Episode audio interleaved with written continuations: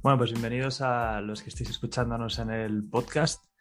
Eh, ya queda poco incluso para que mejoremos la calidad del sonido y todo, ¿no? Porque cuando Humberto esté por aquí ya no, no, habrá interferencias ni, ni, problemas, así que perfecto. Em, y nada, Humberto, ¿listo para esta tandada de noticias? Sí, sí, como siempre, bueno, como todas las semanas, yo de hecho no empaqué, aquí, aquí estamos. Eh, a ver, la, la, semana pasada comencé, comencé yo. Eh, hazme el honor este, esta semana. Empiezo yo. Venga, va. Eh, vamos allá. Venga. Hoy quería hablar sobre el proyecto de Gary Vaynerchuk que tiene que ver con el tema de los restaurantes, porque creo que es muy interesante ¿no? que analicemos cómo las empresas están empezando a innovar eh, con modelos de negocios nuevos ¿no? Y, qué nos puede traer todo esto.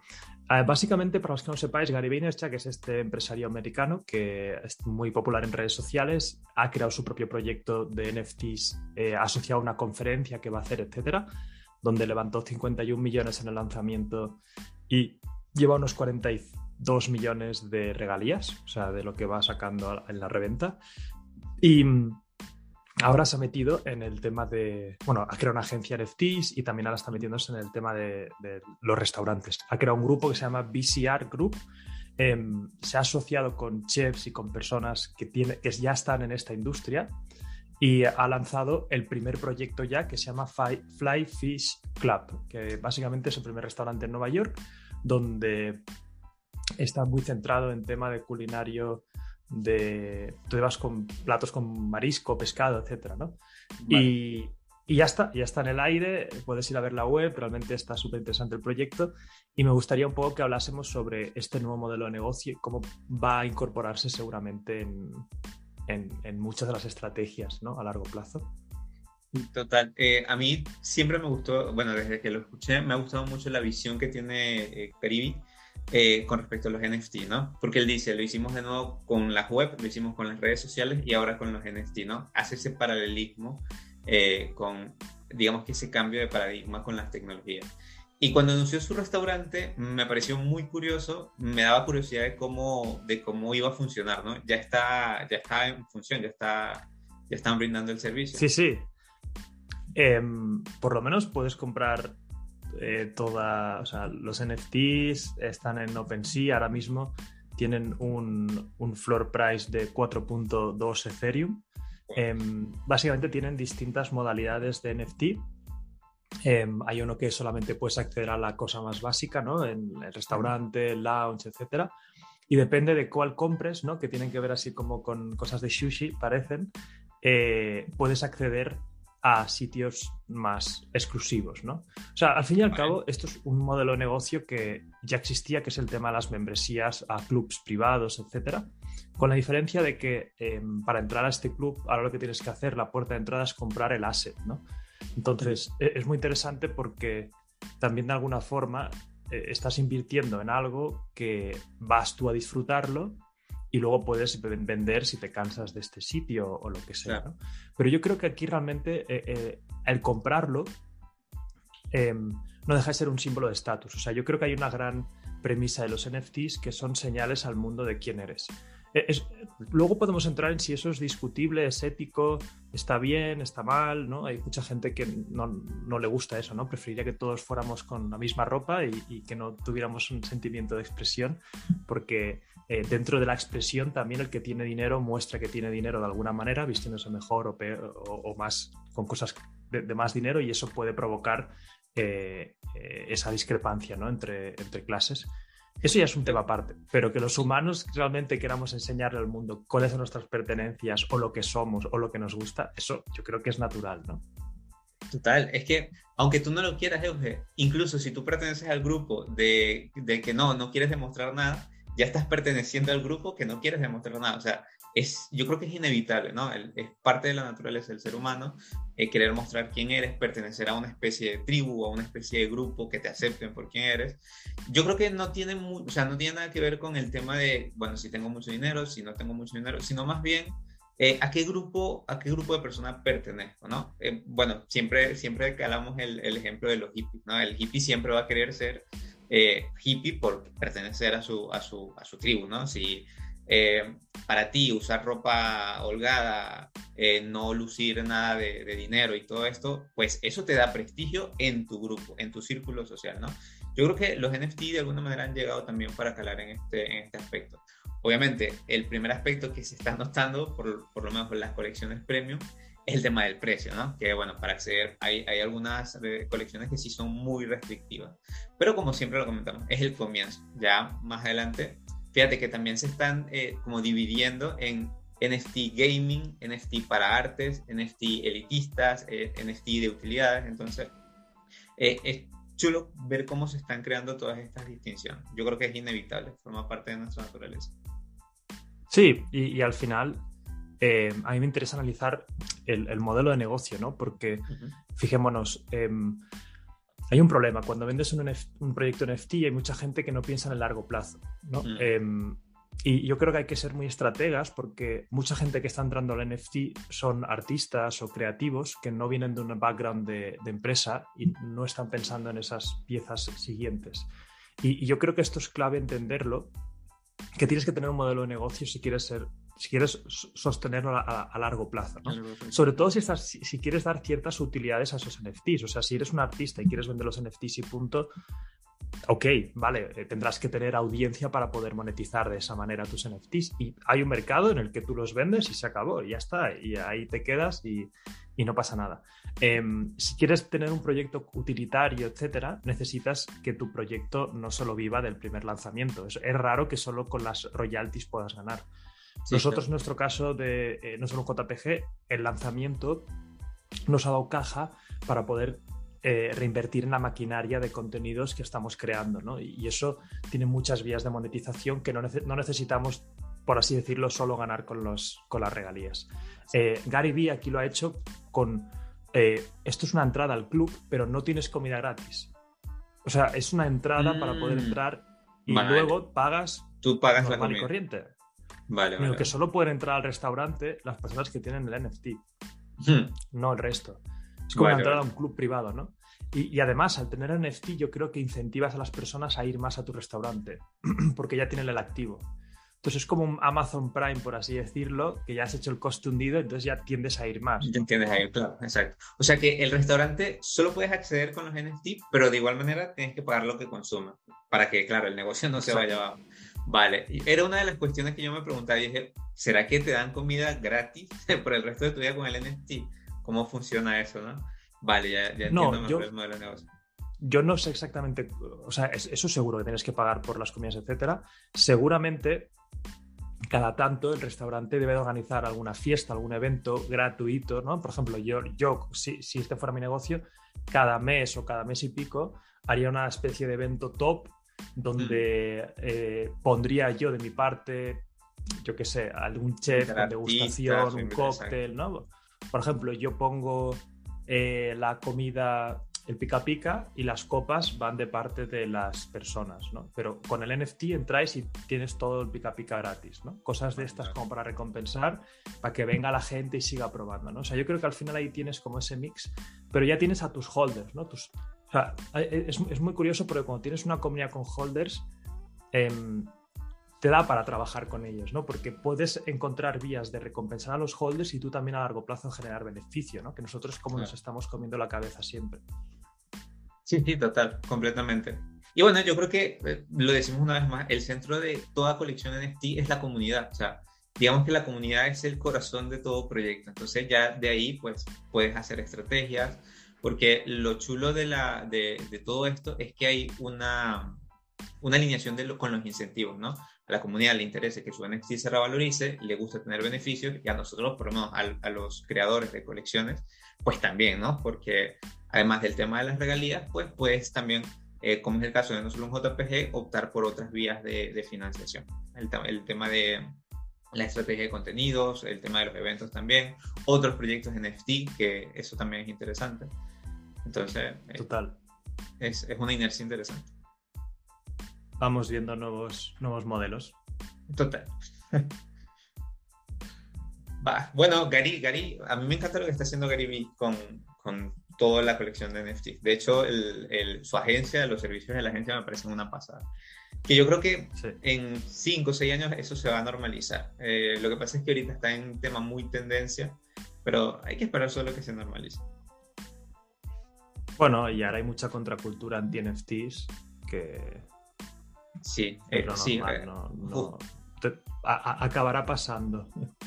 Total. Ahorita, aunque es curioso, ¿eh? porque no, no, entiendo muy bien el tema del hate de los NFT, porque hay algunos artistas que, ah, o sea, hay algunas personas que, por lo menos un futbolista compra un NFT, creo que también depende mucho del contexto, eh, y vale, lo, lo apoyan, ah, qué chévere, pero por lo menos hay otros artistas que les lanzan muy duro. Es el caso de por lo menos Brie Lars, esta chica que hace de Capitana Marvel, eh, se compró un NFT y el hate que le lanzaron a las redes sociales fue, fue terrible. ¿eh?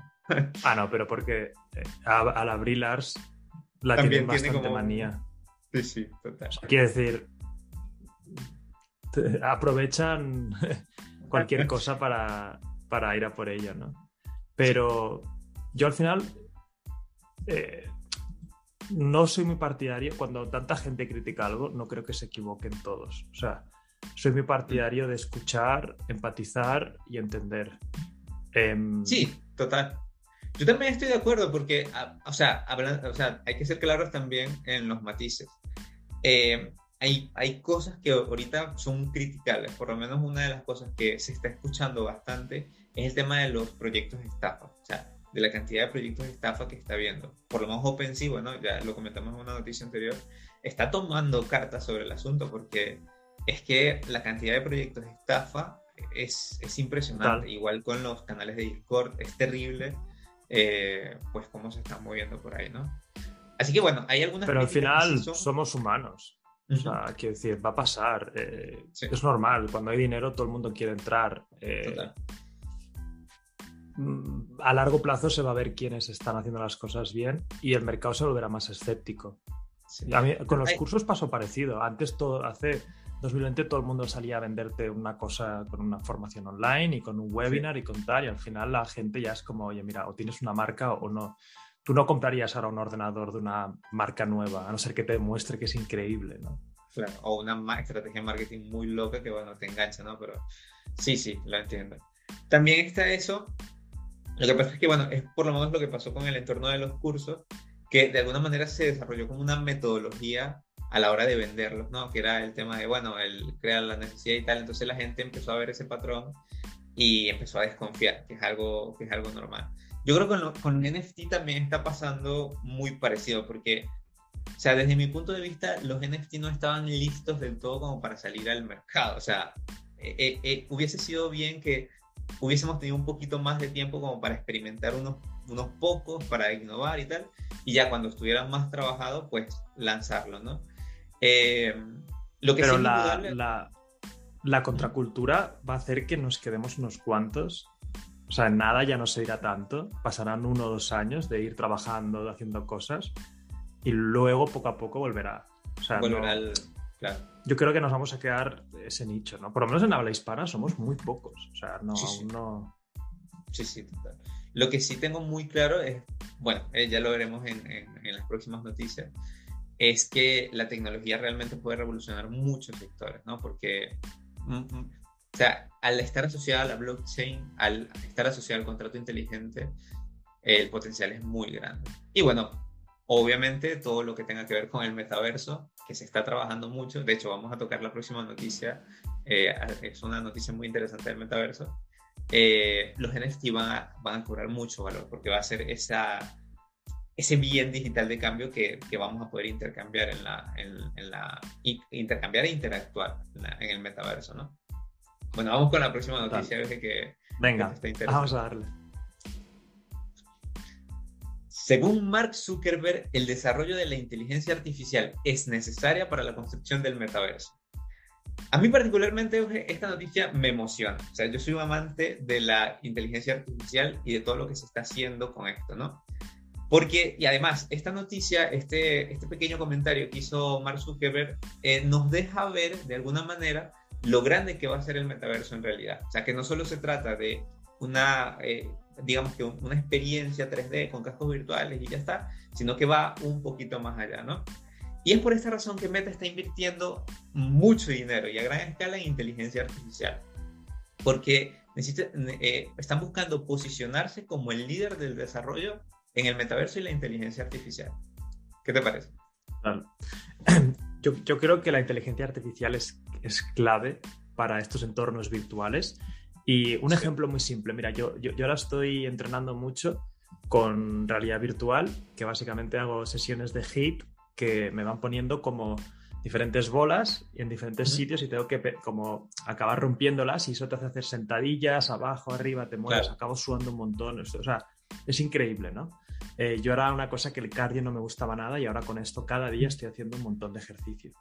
Em, y la, cuando entrenas, tienes una entrenadora o entrenador que está ahí dirigiendo la clase y te va motivando, ¿no? En plan, arriba, abajo, dale a este, dale abajo, tal, no sé qué, tal, tal.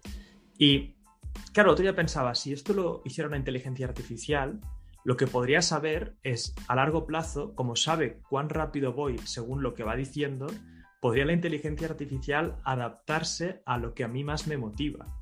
¿Sabes? Podría ir probando con diferentes frases motivacionales o, historias o venga tal. Y al final tendría mi profesor perfecto de, realidad virtual. para ti.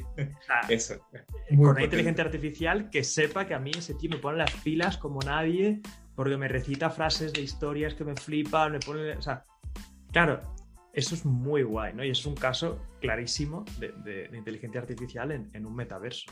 Total, exactamente. Y bueno, es como dijo este eh, Jerome Pensetti, me parece que se llama, que es el vicepresidente de inteligencia artificial de Meta.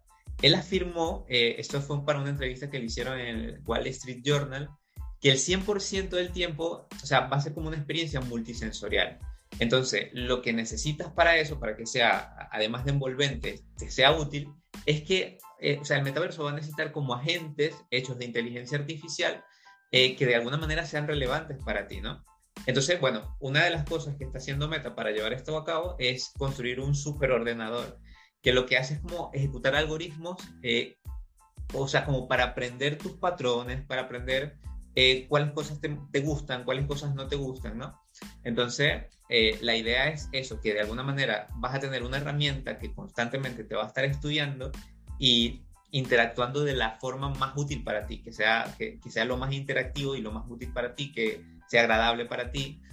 Eso está muy interesante. O sea, imagínate tener eso, una herramienta, es, es que se me ocurre para cualquier cosa. quieras estudiar, pues vas al, metaverso, eh, estudias una lección de historia y la inteligencia artificial de alguna manera aprende qué cosas te gustan más para que a ti te cale más esa información de forma más sencilla, ¿no?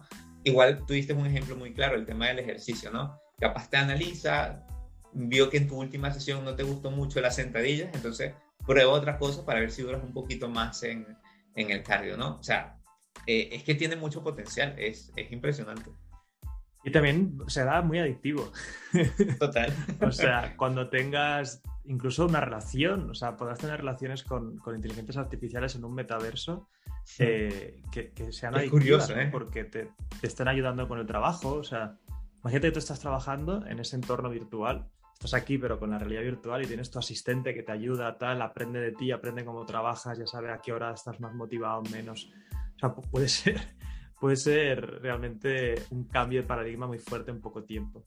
Incluso ir un poco más allá, o sea, y jugar con el tema de las emociones humanas, porque los ingenieros de Meta eh, ellos afirmaron que se imaginan un futuro cercano en que estos superordenadores de alguna manera les permitan construir sistemas de inteligencia artificial que, o sea, ayudadas por las traducciones en voz en tiempo real, ayudado por el estudio de muchos datos de muchas personas, eh, de alguna manera puedan eh, crear estos dobles falsos, por decirlo de alguna manera, pero que interactúen contigo de forma real, o sea, que, que de alguna manera tus sentimientos, tus emociones sean datos que ellos utilizan para aprender, que utilizan para interactuar contigo.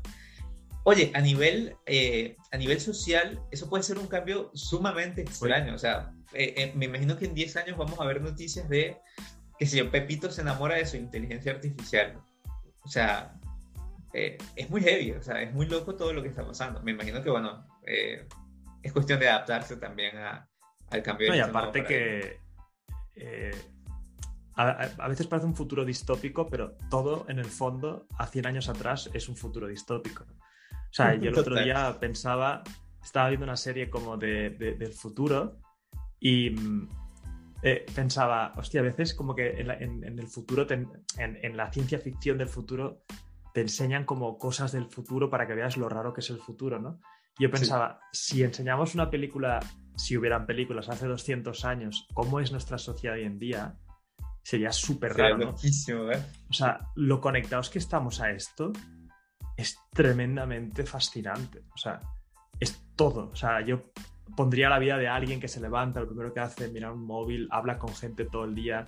¿No? Puedes hacer una peli de soledad, de una persona que está sola todo el día, pero está hablando con cientos de personas, tal. Entonces, ya estamos en un futuro distópico. O sea, ah, ¿qué es un futuro distópico? O sea, ¿quién lo decide, no? O sea, siempre al final la tecnología yo creo que es un intercambio entre cosas que estamos perdiendo o son malas y cosas que ganamos, ¿no? Y tenemos que siempre hacer la balanza.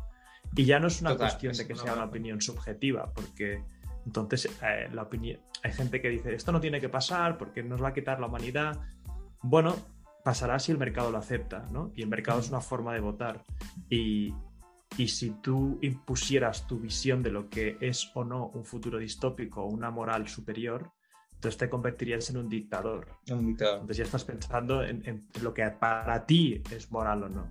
Entonces yo creo que al final el mercado va a escoger, por mercado me refiero a que las personas van a acabar decidiendo si adoptan o no esta tecnología. Em, y luego seguramente aprenderemos y habrán cosas negativas, igual que con las redes sociales, que hay problemas de enganche, etcétera, pero no somos tontos los humanos. También reculamos y entendemos dónde está el punto de equilibrio. Sí, es que digamos que de alguna manera, eh, o sea, con las cosas nuevas que van saliendo, vamos creando límites siempre, vamos regulando las cosas, vamos creando reglas, ¿no? Para que las cosas funcionen bien. Y esto parece no detenerse, Euge, porque, bueno, ahí no, no solo Meta está trabajando en esto, otro gigante que está trabajando para llevar a cabo todo este concepto del metaverso es por supuesto Microsoft, que por lo menos actualmente está creando eh, muchas herramientas precisamente para impulsar este concepto, como la generación de dobles digitales, la integración de inteligencias artificiales para la creación de interacciones naturales a través de modelos de aprendizaje automático. O sea, sin duda el futuro es súper interesante y va a ser curioso cómo vamos a tener estas herramientas, herramientas entre comillas, que van a aprender de nosotros, van a, aprender de nuestro entorno y pues dependiendo de ello, eh, van a interactuar con nosotros, ¿no? O sea, cada, cada una de estas herramientas, cada una de estas inteligencias artificiales, de alguna manera va a ser única para cada usuario. Eh, Total. Y es un futuro interesante. Interesante, cuanto menos. Venga, Llevamos dos, ¿no? Dos noticias. En efecto. Em, mínimos hacer seis, ¿no? O siete. Mira, si podemos hacer siete, eh, sería genial. Yo tengo, yo tengo aquí unas cinco noticias. Así que Perfecto. ¿Hasta, ¿Hasta qué día tenemos ahora mismo? Mira, te comento. Eh, a ver, vamos a ver cuántos videos nos quedan. Nos quedan el de hoy, el de mañana, el de pasado mañana y el de dentro de tres días. Vale, o sea, sí, siete, vamos a hacer siete. Perfecto. Venga, pues vamos allá. Me toca. Polygon levanta 450 millones de dólares en financiación para seguir desarrollando su ecosistema. Eh, entre ellos está Sequoia Capital eh, y un montón de otros fondos que son bastante, bastante importantes ya y confían mucho en, en, lo que está desarrollando Polygon, que al final es una forma de escalar Ethereum y es lo que usamos nosotros en no solo un JPG. Somos fans y, todos los proyectos que hagamos seguramente seguiremos desarrollando encima de Polygon. Em, y nada, estamos muy contentos de ver que se siguen creciendo, se sigue invirtiendo en él, en él y para el entorno Web3 también es muy interesante, ¿no? Porque que los fondos estén metiendo realmente capital en proyectos así significa que hay como una adopción en vista previa, o sea, a, vista futuro bastante importante. Genial. Bueno, ya, lo, ya, lo, ya lo había dicho los mismos desarrolladores de Ethereum, ¿no? Váyanse siempre a las Layer 2. y ver que una de las layers que están quedando la más fuerte es Polygon, eso me gusta. Me gusta porque, bueno, eh, con el desarrollo de no solo un JPG, con el desarrollo del contrato inteligente, hemos estudiado mucho la, la, red de Polygon. Hemos estado viendo cuáles son sus ventajas y sus desventajas. Y la, estamos muy seguros de que el potencial de la red, o sea, el trabajo que se está haciendo en, en la red, tiene bastante potencial. Y eso que empezó con un equipo de desarrollo bastante pequeño, pero poco a poco ha ido, ha, ido agarrando mucha popularidad. Y además es una empresa que está en la India, o sea, no es la típica empresa de Silicon Valley, o sea, es, es, es una historia bastante interesante. Y, y realmente eh, están trabajando en muchas soluciones para muchos casos. ¿no? Tienen la, la red descentralizada, creo que, es para Proof of Stake, luego tienen también otras cosas para, para, otro tipo de, proyectos, o sea que están pensando en ser como el Amazon Web Services, ¿no? Pero para la Web 3. Es decir, hay más de 7.000 aplicaciones ya descentralizadas desarrolladas con ellos y, cada vez están habiendo más, ¿no? Igual que Amazon Web Services provió de servidores al mundo entero, ¿no? Y antes montarte una startup tenías que montarte los servidores Ahora ya te vas a Amazon Web Services y es fácil, te lo montas rápido. Polygon yo creo que quiere llegar a ser como eso, pero en la Web 3. Claro, total. Y bueno, también este, algo curioso que puede complementar muy bien esta noticia es que ya estamos viendo eh, demos de buscadores de Web 3.0. Por lo menos Opera está desarrollando ya su buscador de 3.0. Entonces lo que quiere implementar, eh, precisamente en uno de, de los apartados decía que algo importante para la implementación de estos eh, buscadores 3.0 eh, es la integración con las diferentes redes. Y bueno, una de sus prioridades era integrar eh, la red de Polygon en, entre las diferentes redes, ¿no? Ethereum, también estaban intentando a ver si integraban Solana. Es interesante verlo. Y algo también que podemos destacar de Polygon es que, por menos cuando nosotros iniciamos el, el desarrollo de los contratos del el deploy, por decirlo de alguna manera, de los tokens de no solo un JPG, eh, la API de Polygon no estaba lista para interactuar en OpenSea. O sea, tú como desarrollador no podías agarrar y trabajar la base de datos que ya la habías hecho en, en Polygon, porque bueno, estaba muy, muy limitado, el servicio no estaba desarrollado. Hace poco ya se puede interactuar, ya está disponible la API de Polygon y puedes extraer la metadata eh, a través del, de los códigos de, de la plataforma que eso es muy interesante y estoy seguro que va a impulsar también de forma muy rápida la expansión de Polygon. Total. Y bueno, vemos que todo esto avanza, ¿no? A mí me pone contento porque, bueno, el otro día de repente también vi que Apple Pay quería aceptar Bitcoin en lo de en sus smartphones para que puedas pagar directamente. 450 eh, millones para Polygon, que es la red que usamos. Ah, para mí es muy importante entender que los precios no se correlacionan con lo que está pasando con los que construyen. O sea, no os flipéis que en plan se acaba el mundo porque todo está cayendo, que ahora ya se recupera un poco. Ah, la gran señal es cuánta gente está construyendo, cuánta gente sigue al pie del cañón, ¿no? Em, de hecho, eso, es curioso. Eso, exacto, eso es curioso porque mm, es normal pensar que cuando el mercado cae, el mercado de las criptos cae, también lo hace el mercado de los NFT. Pero si tú analizas, eh, por lo menos enero, que ya tenemos el mes completo, en los números no coinciden para nada. El mercado estaba muy bajo, pero eh, por lo menos en, solo en OpenSea, creo que alcanzó los 5 mil eh, millones en volumen tradeado. O sea, es mucho dinero. Superó agosto del año pasado, que es el pico máximo de compras que se hacían de los NFT, ¿no? Donde hubo toda esta explosión y la gente se volvió muy loca y compró. En enero superamos eso.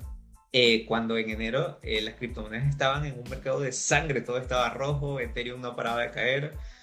Eh, eso es clave, o sea, yo creo que eso es interesante. O sea, vemos que, y enero generalmente, o sea, históricamente ha sido un mes malo para el mercado cripto.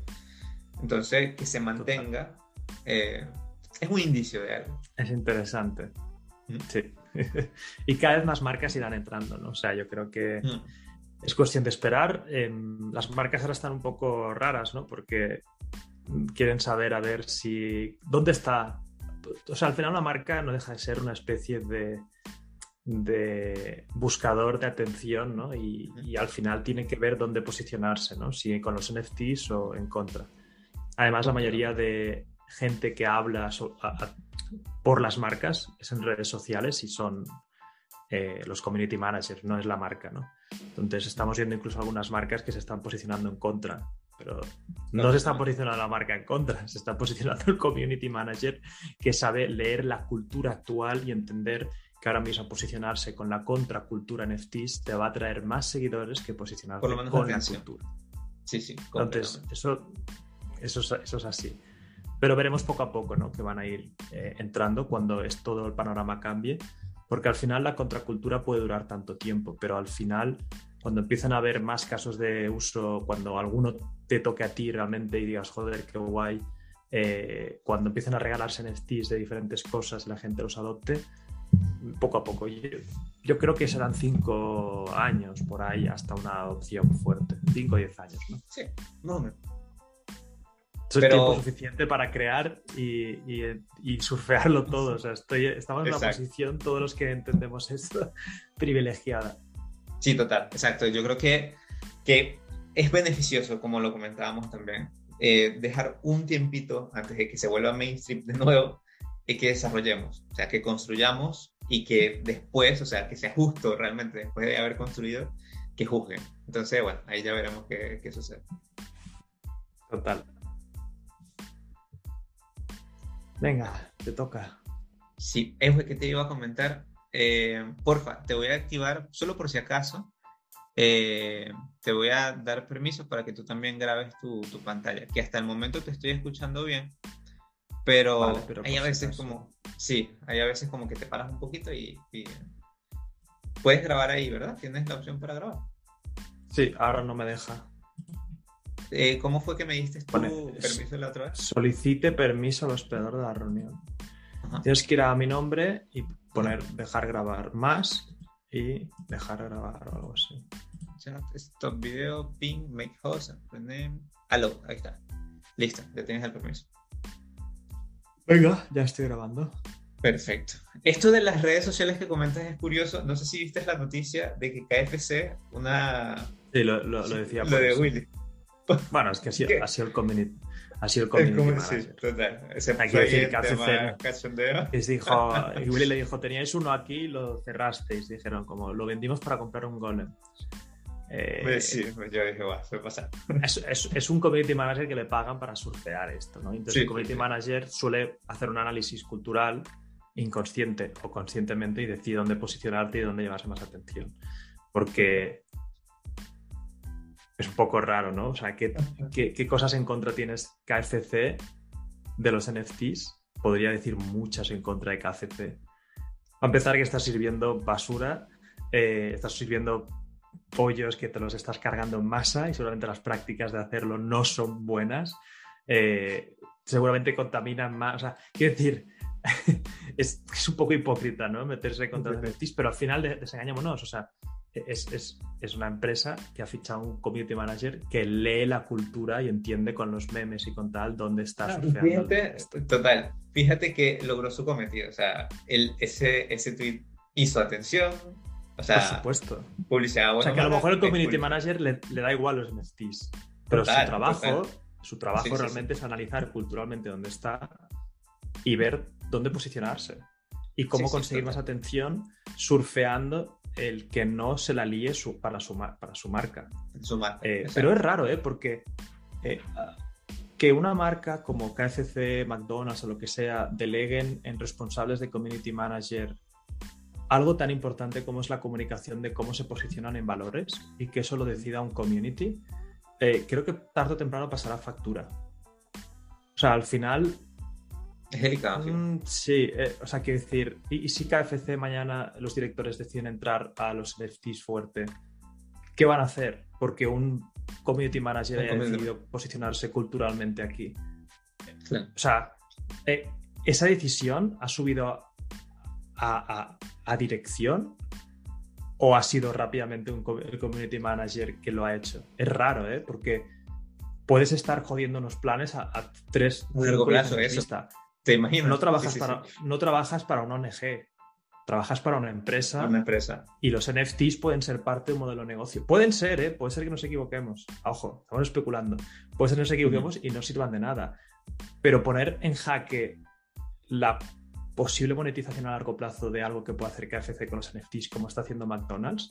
Es decir, si realmente McDonald's y otras empresas de fast food consiguen dar con un modelo que rompa el mundo de los NFTs, eh, ¿qué hacen? Lo despiden a este community, eh, tienen echan para atrás, se, disculpan, eh, colaboran con Willy. A ver, decir, el community espero que no sea malo, decir, puede colaborar con Willy conjuntamente hacerlo y decir, nos equivocamos, tal, o sea, siempre se puede recular. Pero bueno, que es, que, es, que es muy curioso, ¿no? Porque es como que me vengas tú como empresa a decir, los NFTs también son malos, pero bueno. Bueno, curiosamente la próxima noticia, la próxima noticia trata también de McDonald's, una franquicia inmensa, y esta sí se fue, esta sí apostó mucho por el tema de los NFT, ya vimos su estrategia de NFT en China, pero también está apostando por el metaverso. Entonces, bueno, vamos a explorar la noticia a ver, a ver qué te parece. Venga. McDonald's quiere venderte comida en el metaverso y entregártela a tu casa.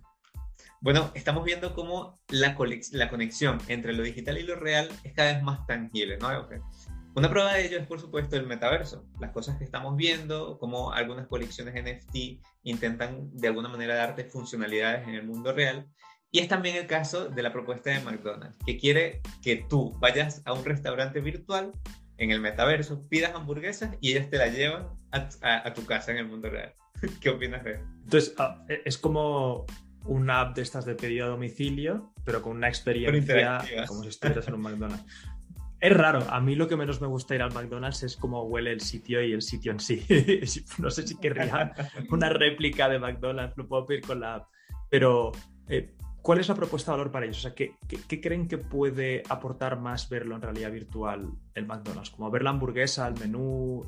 Imagínate la posibilidad de hacer pedidos en el metaverso, o sea, pagando con criptomonedas o el token o cualquier token, cripto token que acepte y recibir eh, un pedido de la casa. O sea, de alguna manera están ampliando eh, el alcance de, lo que hace su empresa para dar este servicio, ¿no? Además, también la compañía solicitó registrar servicios de comida y bebidas virtuales. Eh, quieren también hacer, ofrecer contenido descargable, videos, audios, música. Quieren dar servicios de NFT y dar la posibilidad también de dar conciertos virtuales en los restaurantes. O sea, todo esto de alguna manera estaba en, plan de registro en la patente. Entonces todo esto está apuntando a que de alguna manera las estrategias a futuro de McDonald's van por, esto, por estos lados, por estos caminos, ¿no?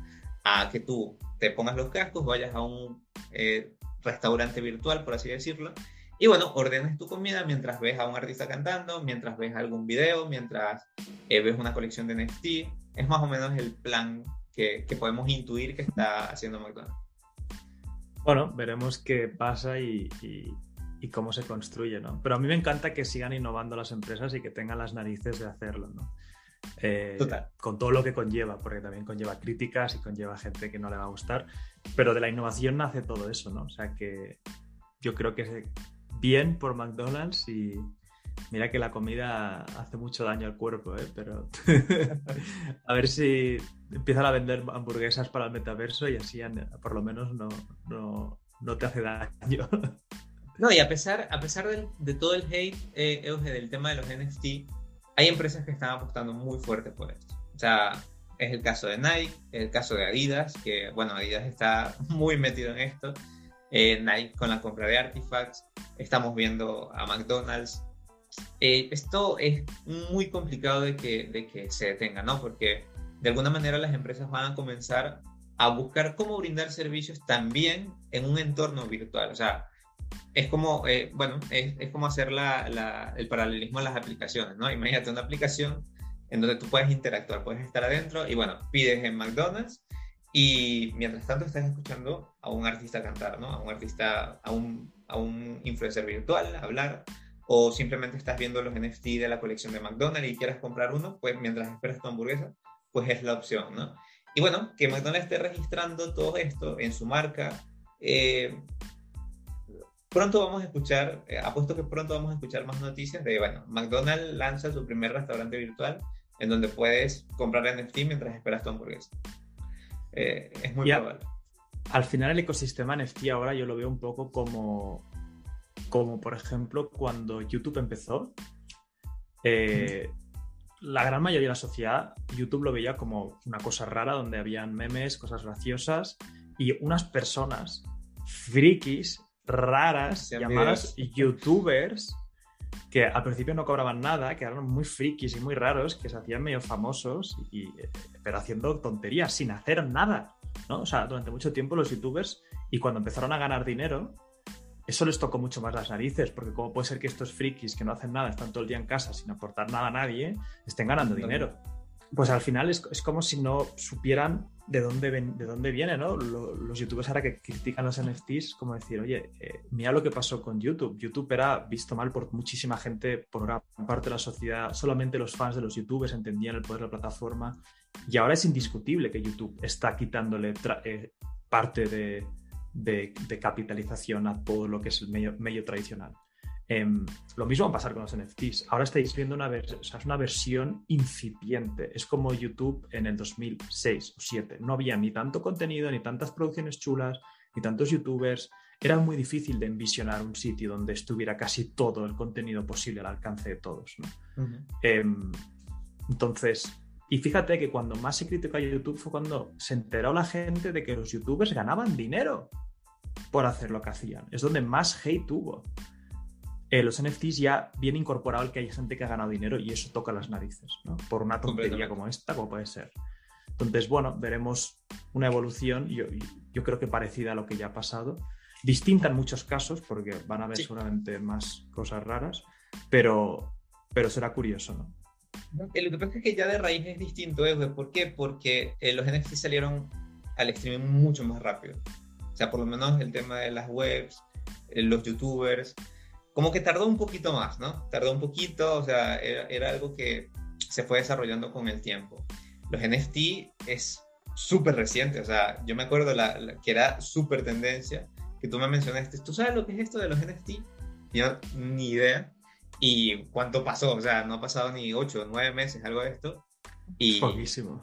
Es súper, sí, es súper loco lo que ha pasado con los NFT, ¿no? Entonces yo creo que la exposición ha ayudado también a, a todo este hate, ¿no? A todo esto, porque están atacando, hay, hay aunque sí, lo, lo seguimos diciendo, hay algunas, eh, hay algunos puntos en los que pueden tener razón, hay otros que ya no están justificados, ¿no? El tema, por lo menos una de las cosas que yo no, no, no creo eh, para nada, es el tema de la contaminación ambiental, que se afincan mucho ahí.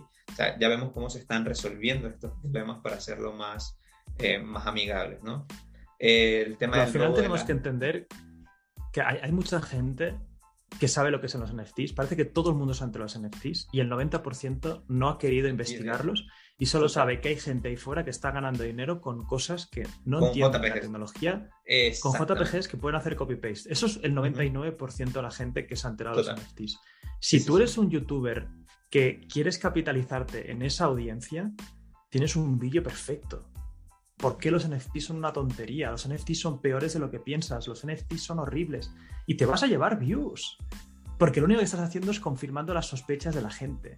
En el marketing agresivo de estos manipulación de, carta de ventas y tal, había una cosa que era como tira piedras a tus enemigos, confirma sus sospechas, eh, haz que sueñen a lo grande. Había como cinco cosas que son fuertes de hacer porque es como, joder, estás alineando, pero funciona. O sea, la gente es así cuando, porque oyen que hay gente que está ganando dinero con los NFTs, pero ah, les parece que no lo acaban de entender, tienen la sospecha de que hay algo turbio y hay un vídeo ahí, boom, de una hora, de media hora, que vamos a por ellos, sí, confirmamos.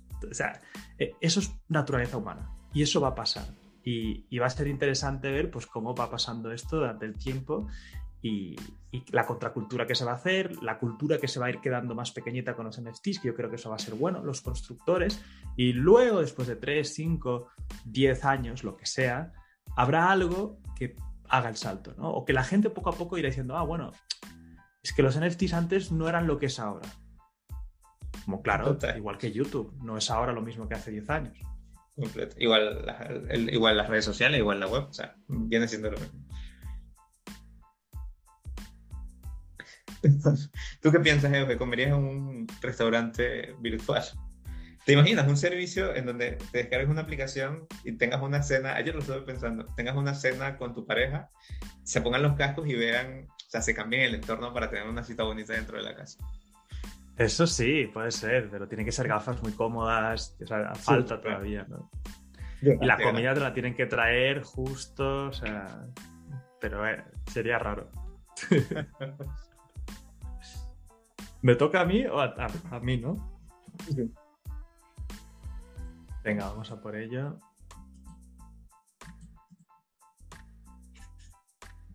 Nike va a sacar su primer eh, drop de NFTs. Bueno, ya lo ha sacado y para mí, bueno, es un análisis que vamos a hacer aquí de cómo lo ha hecho.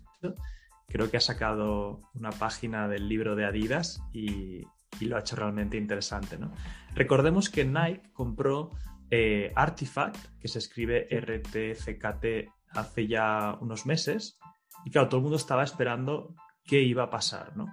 Pues bien, ya sabemos lo que ha pasado, que básicamente lo que ha hecho es ha sacado un drop que se llama eh, Monolith, que lo ha puesto MNLTH. Em, y básicamente la colección es Artifact-Monolith, ¿no? Y básicamente el NFT es como una especie de loot box, ¿no? Que sale un símbolo de, de Nike y otro de Artifact. Y mm, en vez de dejarlo comprar a la gente, directamente lo que ha hecho es que lo ha dropeado a la gente de la colección de CloneX. Los que tienen estos, son 20.000 avatares que había sacado Artifact y les ha dropeado este, este NFT, que ya está el, el, floor price en 4.97. Eh, bastante loco. Y se están comprando cada hora se compran tres o así, a este precio, ¿no? A 15.000. Em, es muy interesante porque yo creo que la estrategia de las marcas para entrar a este ecosistema NFT van a tener que realmente em, entrar a través de una marca establecida. Porque eh, los verdaderos holders, los, los, los, que realmente están ahí en una comunidad fuerte, están ya en Clonex, en, estas en donde sea. Entonces, a mí esto me, personalmente me, ha inspirado mucho a, seguir desarrollando fuerte nuestra comunidad de holders, ¿no? Porque eh, ahora mismo no hay marcas españolas que estén intentando entrar, ¿no? O, en, habla hispana a este sector. Pero si como comunidad seguimos trabajando en, en holdear nuestra colección, en aportar valor, en no especular solo por especular, sino que nos afiancamos bien y seguimos haciendo el trabajo que hacemos, creo que va a pasar tarde o temprano. Creo que vendrán marcas y dirán, oye, vamos a aliarnos con vosotros y a dropear primero a vosotros o dar whitelist o lo que sea. ¿no? Yo lo estoy haciendo con un proyecto mío. O sea, yo voy a sacar la colección de Leader Summaries, vamos a sacar 10.000 NFTs a queríamos sacarlo a 200 euros, pero lo vamos a reducir a 100 euros para que sea ridículo. Em, y tendrás acceso vitalicio a toda la plataforma de Líder Sumaris de por vida. O sea, es, una oferta que, entre otras cosas, me estoy disparando a mi pie porque perderé seguramente clientes de Líder Sumaris. Pero me da igual porque quiero que, sea una oferta irrechazable. Y todos los de no son JPG tienen whitelist. Ya para empezar, ¿no? Y eso es lo que lo hacemos con, con mis proyectos, pero eh, incluso hablamos, ¿no? Hace poco con una marca que no diré el nombre, que se planteó hacer algo así, ¿no? Eh, no se acabó de afiancar por, por X razones, pero van a venir más cosas, yo creo, en un futuro, donde si la gente quiere entrar al mercado habla hispana y tal, ¿por qué no vienes a darnos valor? O sea, es, fácil hablar con nosotros y a mí todo lo que, todo lo que nos propongan que dé valor a, nuestra, a nuestros holders, es probable que lo aceptemos, ¿no? Claro. Lo que pasa es que analizando estas estrategias son muy inteligentes, por lo menos vamos primero con Adidas. A mí me gustó mucho la estrategia que hizo Adidas porque se apalancó de colecciones muy potentes para llegar a las masas, o sea, para llegar, y es curioso porque tú veías las carteras de holders de, de CryptoPunks o de holders, holders de Bored Ages Club y tienen su NFT Adidas, ¿no? O sea, apunta, apuntaron primero a estos, a estos holders y bueno, el resto de los 10.000, pues claro, querían también tener, eh, por lo menos, estar en este mismo club de aquellos holders que tienen estas colecciones tan grandes, ¿no? Y Nike, o sea, con la compra de Artifact, eh, me parece, o sea, no, no sospeché que lo iban a juntar con su proyecto de CloneX, ya lo hablamos alguna vez, que usaron el motor de DAS 3D para los personajes y eso. Eh, pero me parece genial, o sea, me parece genial. Imagínate el valor que le estás dando a la comunidad que apostó por el proyecto de CloneX Ahora viene Nike y te hace un dropeo que ahorita está en 4 puntos y poco de Ethereum, se están vendiendo como pan caliente. Eh, es, es, una estrategia muy chula. Y aparte siendo Nike y Adidas, que podían no haberlo hecho. No haberlo podían hecho. Haber tenido la, podían hecho la, la, prepotencia de decir, nosotros somos Nike y soy Adidas, voy a full, que es lo que hizo Pepsi. Y a Pepsi le salió mal. Le salió muy mal. Porque la comunidad NFT establecía y dijo, hey, vienes aquí a sacar dinero solo, es una estrategia de marketing.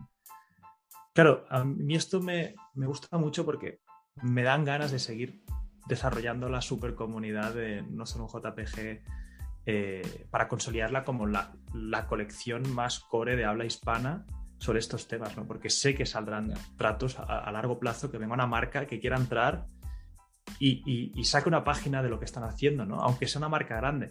Lo que no haremos es que si vienes alguien que no te conoce nadie, eh, no tendrá sentido, porque para nosotros es, es, más jaleo, pero si por ejemplo viene una empresa grande, conocida, establecida, que ya tenga una base y quiere hacer algo, es interesante este tipo de cosas. ¿no? Completamente. Y tiene sentido, o sea, porque para la marca, de alguna manera, está abriendo terreno sin arriesgarse tanto. Y para los que ya están en el sector, que les gustan los NFT, pues lo ven mejor, ¿no? Es como tú dices, es muy fácil pensar que están sacando tal o tal colección simplemente para hacer dinero. O sea, y eso cae, eso no cae bien.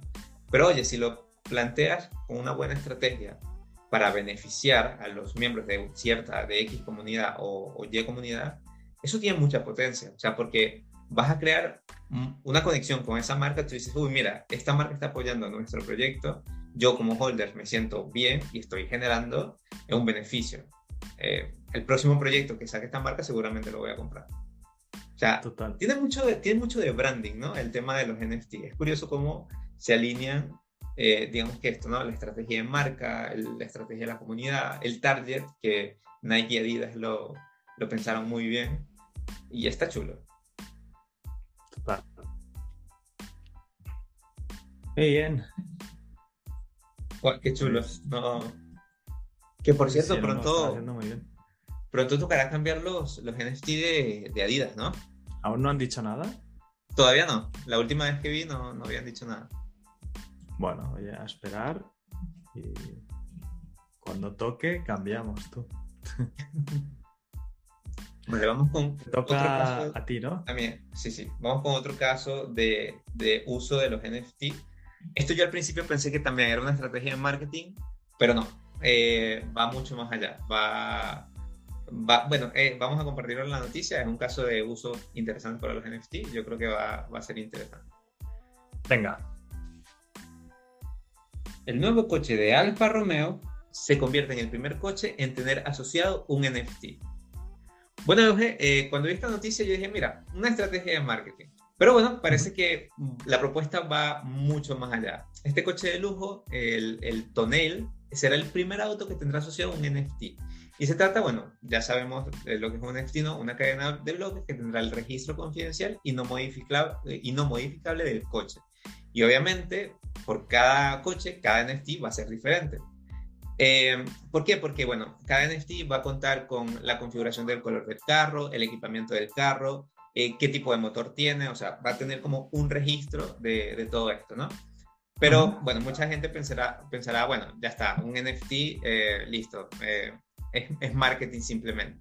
Pero no es así. Lo interesante de este NFT es que va a identificar no solo tu vehículo, sino el historial acumulado de vida útil del mismo, ¿no? O sea, por lo menos vas a poder ver si al coche se le hizo buen mantenimiento, vas a ver si se le hizo cambio de aceite adecuado, si cuando vayas a hacerle mantenimiento, pues todo esté en orden, ¿no? El mecánico va a poder ver eh, qué, está, qué está fallando en el carro. Y eso está interesante, ¿no? Porque claro, tú antes podías tener un libro de mantenimiento, pero el libro de mantenimiento se podía adulterar, ¿no?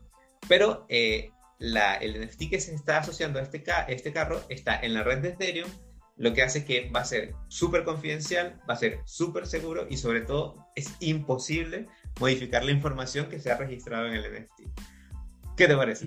¿y cómo, cómo lo hacen? O sea, eh, ¿se, se actualiza automáticamente o cómo funciona? Sí, Lo que pasa es que, bueno, Alfa Romeo no ha agregado detalles muy claros de cómo va a funcionar, ¿no? Pero sí, básicamente eh, va a ser como un certificado de, de autenticidad del coche y bueno, una representación del automóvil, de la propiedad, del mantenimiento, de, de todo esto, ¿no? ¿Cómo lo hacen? No lo sé, me imagino que capaz el coche ya tendrá una computadora en donde eh, va leyendo los datos del coche y eso lo va asociando al, o sea, lo va encadenando la cadena de bloques, ¿no? Porque va a funcionar como un historial. Va, bueno, eh, desde el principio del coche, si a tal tiempo se le hizo mantenimiento, y es como un registro, un registro de toda la vida útil del coche. Wow. Y oye, a nivel de utilidad, eso está muy chulo, porque bueno, es un extra que te dan cuando compras el coche, es gratis. O sea, es, fíjate que ah, yo creo que la adopción masiva viene más por ese campo. O sea, por, porque los coches empiezan a incorporarlo y tengas tu NFT, eh, y luego hagas el salto al arte, digas, ah, si tengo el NFT del coche, ¿qué es esto el arte? ¿Qué es esto la utilidad? ¿no? a mí me hubiera gustado que con mi coche me hubieran dado el NFT, ¿no? Y, además es una forma también, un efecto social fuera de solo cuando conduzco mi coche. exactamente. Yo a lo mejor no lo llevaría porque no me dan un poco de a los coches, pero hay gente que le gusta el Ferrari, el Porsche, lo que sea, que querría llevar en su red social sus NFTs, ¿no? De, que tiene esos coches. Claro. Y bueno, aquí está, está, o sea, esto es una contundente prueba de que los NFTs no son simplemente especulación. Fíjate que hemos visto utilidades muy específicas. De hecho, son utilidades que pueden de alguna manera revolucionar los sectores en los que se están implementando. La inmobiliaria, vimos un ejemplo de cómo las inmobiliarias en España están utilizando la cadena de blockchain para que, bueno, llevar los registros de las constructoras, de los arquitectos, de que el material sea de buena calidad, para evitar todo esto de que, bueno, la construcción falló por tal cosa, tal, no, registro o sea, la, cosa es que la, base de datos, eh, sí, me imagino que las empresas tienen que estar de acuerdo, pero imagínate, una empresa que esté de acuerdo con eso, pues va a generar mucha más confianza que una empresa que no esté de acuerdo. También tenemos el caso, por menos de Alfa Romeo. A mí esta utilidad me parece fantástica de que tú tengas un registro de la vida útil de tu coche. O sea, eso es simplemente genial, me parece súper genial. Entonces, va, un, un, caso de uso interesante para este, este coche de lujo. Y además, tener un NFT de un coche de lujo, pues también cumple esa función de, de los grupos sociales de los NFT, ¿no? De que cada, cada NFT representa de alguna manera a qué clan pertenece, a qué tribu pertenece. Total. Qué bueno, pues otra, otra función más que encontramos. Total. Yo me imagino que esto va a ser un común en la, más adelante. O sea, si esto le sale bien al Alfa Romeo. Sí. Yo creo que el gateway a los NFTs aún ni lo sabemos, ¿no? Pero yo creo que tiene que ser con algo que te den ya cuando compras, te lo dan, con la ropa de moda. O sea, si los metaversos realmente son reales y tu avatar te lo podrás vestir, eh, todas las marcas de moda, cuando te compras la ropa, te darán la réplica, la réplica en, modelo, en modelo NFT para la vida, para tu avatar. Seguro, o sea, why not? Entonces tú tendrás tu armario de ropa NFT que también te la has comprado en la vida real, entonces algún día irás, oye, si me compro una solo del NFT, ¿sabes? O sea, al final habrá un salto en el momento en el que la gente la, haga clic, ¿no? Sí, sí, completamente. Y bueno, yo creo que Adidas, eh, lo hemos visto, ya está tirando por ahí. En, bueno, vas a tener esto en el metaverso, pero también vas a tener la opción de tenerlo en la vida real. Y cuando, lo que pasa es que, claro, la tecnología se está desarrollando. Imagínate cuando lleguen las gafas, que sea más, más que un metaverso esta interacción con la realidad aumentada, ¿no? Que tú vayas por ahí con una camisa blanca, pero veas los pines o veas la ropa de Adidas. Eso va a estar muy bueno. Total. Mira, ¿qué tal si eh, antes de irnos comparto contigo un artículo que me gustó bastante? Es un artículo de Gartner eh, que hace una predicción acerca del NFT. Entonces, bueno, antes de, vamos a dar esta última noticia. Última, última noticia. Vamos antes de irnos. Vale, eh, me gustaría compartir contigo un artículo que encontré que me pareció bastante interesante, ¿no? Claro que las predicciones siempre hay que tomárselo con pinzas, pero bueno, es curioso ver eh, las tendencias del mercado. A mí siempre me gusta ver las predicciones, qué piensan que va a ocurrir y no. Y bueno, eh, quiero compartirte que hace poquito en la consultoría de investigación Gartner es una firma que precisamente hace predicciones del mercado, hacia dónde apuntan los activos y todo esto predice que el 25% de la población mundial entrará en el mundo virtual, es decir, en el metaverso, para el 2026, ¿vale? Eh, esto es interesante, ¿no? Porque, bueno, según las predicciones de la firma, eh, por, lo menos, por lo menos el 25% de la población mundial va a dedicar al menos una hora al día a interactuar, trabajar, estudiar, hacer ejercicios, hacer negocios, jugar o desarrollarse en el metaverso, por lo menos eso. O sea, una hora al día, estar ahí en, en la realidad virtual haciendo, haciendo tus cosas, ¿no? Yo ya estoy una hora y media al día. ya, ya estás entrando en, ese, en ese, esa estadística, ¿no? y también... además, ¿sabes lo que pasa? Que cuando, cuando, la gente lo prueba en mi casa y ve cómo hago ejercicio, cómo juego a ping-pong y tal, llevo ya como tres o cuatro personas que se lo han comprado. Ah, entienden perfectamente que tenga valor para mí. Porque les digo, mira, yo antes no hacía ejercicio y ahora al, día juego una hora y pico el ping-pong y entreno media hora en la realidad virtual, más mis pesas y lo que quieras, ¿no? Y lo prueban y dicen, wow, Gon, nuestro amigo en común, se lo ha comprado. Eh, una amiga de mi novia se lo ha comprado. Tengo, o sea, hay, gente que cuando lo, entiende, y mi madre, por ejemplo, juega todos los días también a minigolf. Mi hermana juega cada dos, tres días. Es una pasada. Lo que pasa es que la adopción social tiene mucho que ver con esto, ¿no? O sea, tú lo pruebas, te gusta, te lo compartes a una persona cercana, te gusta, entonces empiezan a interactuar y así se va como expandiendo, ¿no? O sea, es, es algo, es algo curioso. Eh, bueno, pero también no solo esto con el metaverso, también eh, la compañía virtual dice que la compañía, perdón, establece que los ítems virtuales eh, también van a estar en la, van, a, van a tener bastante uso en el metaverso, ¿no? y que por lo menos también el 25% de las personas van ya a utilizar normalmente las criptomonedas y los NFT. Indicó también que todas las empresas y negocios actuales, pues de alguna manera van a querer entrar en este sector, que bueno, esto ya lo estamos viendo, este, esta, esta predicción está como medio tramposita, pero dice que habrá mucho más adopción por parte de las grandes empresas. Y claro, al haber adopción por las grandes empresas, pues aquellos que siguen las, estas marcas también me imagino que terminarán adoptando eh, bueno, el metaverso, los NFT de esas marcas y así sucesivamente. Por lo menos, yo no sé cómo han recibido eh, estos amantes de Nike o Adidas eh, las colecciones de NFT, pero yo creo que por lo menos algo, algo de, de atención llamaron, ¿no? Si por menos a mí me gusta utilizar la marca Adidas, a mí me hubiese gustado tener su NFT, ¿no? O sea, voy a tener acceso a mercha completamente exclusiva para los holders, o sea, eh, a mí eso me gusta, ¿no? Por, por muy, por, aspectos muy negativos que le vea al NFT, eh, si soy amante de la marca, ¿por qué no? Total. No, yo creo que cada vez iremos viendo eso, ¿no? Que más gente irá introduciéndose los NFTs a través de sus marcas favoritas, influencers, eh, quien sea, ¿no? Hay alguien que te hará el clic y dirás, ah, ah, lo pillo. Pero yo empatizo mucho con la gente que no, que no lo entiende o lo critica porque yo en cierto momento antes de entender, a mí me, hubo un momento que me hizo el clic eh, y antes lo veía raro, no, no, no cabe profundizar y, además es una cosa que confirmas, ¿no? Tu propia opinión. Si no te gusta, escucharás a gente que lo critica, te reirás de ellos, ¿no? Ah, en esto. Te va, va, a costar mucho hacer el clic. Em, yo por una, cosa que, que, me arrepiento mucho es de no haber hecho el clic antes con el Bitcoin, por ejemplo, y, o, o, con las criptos, ¿no? Eh, yo creo que habrá gente que con los NFTs le pase lo mismo. Completamente, sí, totalmente de acuerdo contigo. Se me cortó por un ratico el internet. bueno, como lo estoy grabando, luego te lo paso y, ya está. Total. Pero estoy seguro que está de acuerdo contigo. vale, vamos pues oye, eh, vaya, hemos hecho las 7, ¿no? Sí, sí, hicimos siete. Vamos a con la otro. Sí, vamos con la otro. Que, mira, a pesar de esto, todo, hasta, hasta, hasta, qué día tenemos con esto? Mira, voy a contar de nuevo bien. Em, hoy estamos en. ¿Tú, tú vuelves cuando? ¿En el 14? ¿O te vas el 14? Vuelvo... Yo me voy el 14. Vuelvo. O sea, el 22 volveré a estar aquí.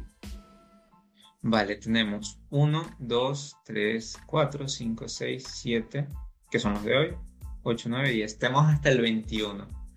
Mira, si por casualidad el 22 no llega, eh, no llegas, yo subo alguna noticia ahí interesante. No, no, pero el 22 podría grabar a las 3, por ejemplo. Ah, perfecto. Sí, sí, listo. Entonces sí, sí está bien. O sea, el 22 ya estoy aquí. Perfecto. Sí, sí, para el 22. O sea, para el 21 llegamos. Para el 21 llegamos seguro. Tenemos 18, 3 más, tenemos hasta el 21. Para el 22 sí no tenemos ya. Eh, pero grabamos el 22. Perfecto. Venga, pues a por la outro. Y hemos llegado. y hemos llegado al final del video de. y hemos llegado al final de otro video de No Solo un JPG. Simplemente recordaros que podéis entrar en la comunidad de Discord abajo para enteraros de todas las novedades, comprar uno de nuestros NFTs, que pronto vendrán muchas más recompensas y cosas súper guays, que algunas eh, ya sabe gente del Discord, otras son secretas, pero lo podéis hacer a través de no solo un jpg.com. Y nada más, espero que vaya bien y nos vemos en el siguiente. Chao. Chao. Excelente. Bueno, para aquellos que nos ven en el podcast, también agradecerles por estar acá con nosotros. Y nos vemos en la próxima semana, ¿vale? Otro día más. Venga, que vaya bien. Que vaya bien.